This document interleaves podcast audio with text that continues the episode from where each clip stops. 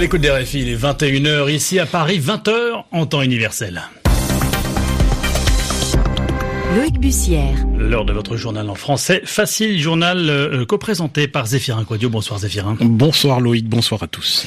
À la une ce soir, les députés britanniques qui disent non à l'accord sur le Brexit. Ils viennent de se prononcer euh, par 432 voix contre 202. Nous serons en direct de Londres en tout début de journal. À la une également, l'acquittement de Laurent Gbagbo et Charles Blé goudé par la Cour pénale internationale. Pour les juges de la haie, l'ancien président ivoirien et l'ex-leader des jeunes patriotes ne sont pas coupables de crimes contre l'humanité commis entre 2010 et 2011. Et puis en France, jour J pour le grand débat. Emmanuel Macron donnait le coup d'envoi de la consultation qui va durer deux mois depuis le département de l'Eure. Les journaux. Le journal. En français facile. En français facile. Et direction Londres pour débuter cette édition, le Royaume-Uni où Theresa May enregistre un revers cinglant. Oui, puisque les députés viennent de rejeter et très largement l'accord sur le Brexit. Quelques minutes avant le vote, la première ministre leur avait pourtant demandé de respecter le résultat du référendum. On rejoint tout de suite notre correspondante Muriel Delcroix en direct de Londres. Muriel, le résultat du vote était attendu. On peut dire ce soir toutefois que la défaite est totale pour Theresa May. Oui, ni la promesse de travailler plus étroitement avec les députés, ni les appels aux élus de ne pas trahir le vote des électeurs britanniques en faveur du Brexit Rien n'y aura fait. Les parlementaires ont rejeté par 230 voix le plan de retrait, une défaite extrêmement lourde, la plus grande en fait subie par un gouvernement dans l'histoire du pays, qui plus est sur le dossier phare du gouvernement. Alors Theresa May s'est exprimée brièvement devant la Chambre des communes quelques secondes après l'annonce du vote. Le visage fermé, elle a regretté ce rejet et fait remarquer que ce vote ne disait rien en fait sur ce que voulaient les députés maintenant.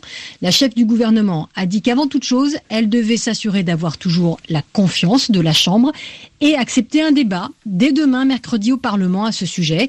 En effet, Jeremy Corbyn, le dirigeant de l'opposition travailliste, a dans la foulée annoncé un vote de défiance contre la Première ministre dans le but de faire tomber le gouvernement et de déclencher des élections anticipées. Néanmoins, les alliés de Theresa May ont d'ores et déjà prévenu qu'il n'était pas question pour la Première ministre de jeter l'éponge. Non seulement elle n'a pas l'intention de démissionner, mais surtout elle devrait retenter de faire adopter son projet de retrait avec des modifications auprès de l'Union européenne. Jean-Claude Juncker, le président de la Commission européenne, est lui retourné précipitamment ce soir à Bruxelles et devrait répondre dès ce mardi soir aux résultats du vote des parlementaires au nom des 27. Muriel Delcourt en direct de Londres pour RFI. À la une également, cette attaque au Kenya, attaque revendiquée par les islamistes Shebab. Au moins cinq personnes ont été tuées dans l'assaut. C'est un complexe regroupant un hôtel, des restaurants et des immeubles de bureaux qui a été visé. Des coups de feu et au moins une explosion ont été entendus. Laurent Gbagbo et Charles Blé Goudé acquittés par la Cour pénale internationale. Les deux dirigeants étaient poursuivis pour crimes contre l'humanité. Oui, pour des faits datant de la crise post-électorale de 2010-2011, les juges de la Chambre de la première instance de la CPI ont rendu public leurs conclusions ce matin à la haie. Pour eux, le procureur n'a pas réussi à prouver l'existence d'un plan commun mis en place par l'ancien président ivoirien et par l'ex-leader des jeunes patriotes pour se maintenir au pouvoir et commettre des violences contre les populations civiles qui leur étaient hostiles. Notez qu'RFI euh, sera en édition spéciale demain, mercredi, à partir de 6h temps universel, sur cette question de l'acquittement de Laurent Gbagbo par la CPI. Le journal en français facile. Aux États-Unis, la commission des affaires judiciaires du Sénat a commencé à auditionner William Barr, candidat désigné par Donald Trump pour devenir attorney général. C'est l'équivalent du poste de ministre de la Justice. William Barr doit remplacer Jeff Sessions, qui a été limogé par Donald Trump. C'est surtout un personnage qui, par le passé, a longtemps critiqué l'enquête euh, de Robert Mueller sur le rôle euh, supposé de la Russie dans l'élection présidentielle de 2016. Pourtant, aujourd'hui, au cours de son audition, le candidat choisi par Donald Trump a affirmé qu'il ne remettrait pas en cause le travail du procureur spécial. Écoutez William Barr. Je crois que c'est dans l'intérêt de tous, du président, du Congrès et du peuple américain que cette question soit résolue en laissant le procureur spécial terminer son travail. Le pays a besoin d'une résolution crédible de ce problème. Et si je suis confirmé, je ne laisserai pas la politique partisane, les intérêts personnels ou toute autre considération inappropriée interférer avec cette enquête comme avec toute autre enquête. Je suivrai la règle scrupuleusement et en toute bonne foi en ce qui concerne le procureur spécial. Sous mon autorité, Bob sera autorisé à terminer son travail. Le président Trump n'a cherché aucune assurance, aucune promesse d'aucune sorte de ma part, de manière explicite ou implicite, et je ne lui en ai donné aucune autre que celle-ci. Je dirigerai le département de la justice avec professionnalisme et intégrité. En tant que secrétaire à la justice, je prêterai allégeance à la règle de droit, à la Constitution et au peuple américain. C'est ainsi que les choses devraient être, doivent être, et si vous me confirmez, c'est ainsi qu'elles le seront.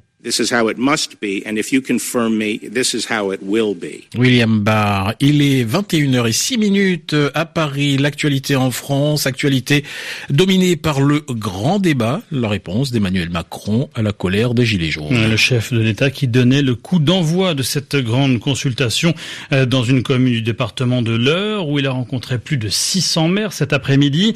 Des maires devant lesquels il a réaffirmé son opposition au retour de l'ISF, l'impôt sur la fortune, qu'il a transformé en IFI, impôt sur la fortune immobilière.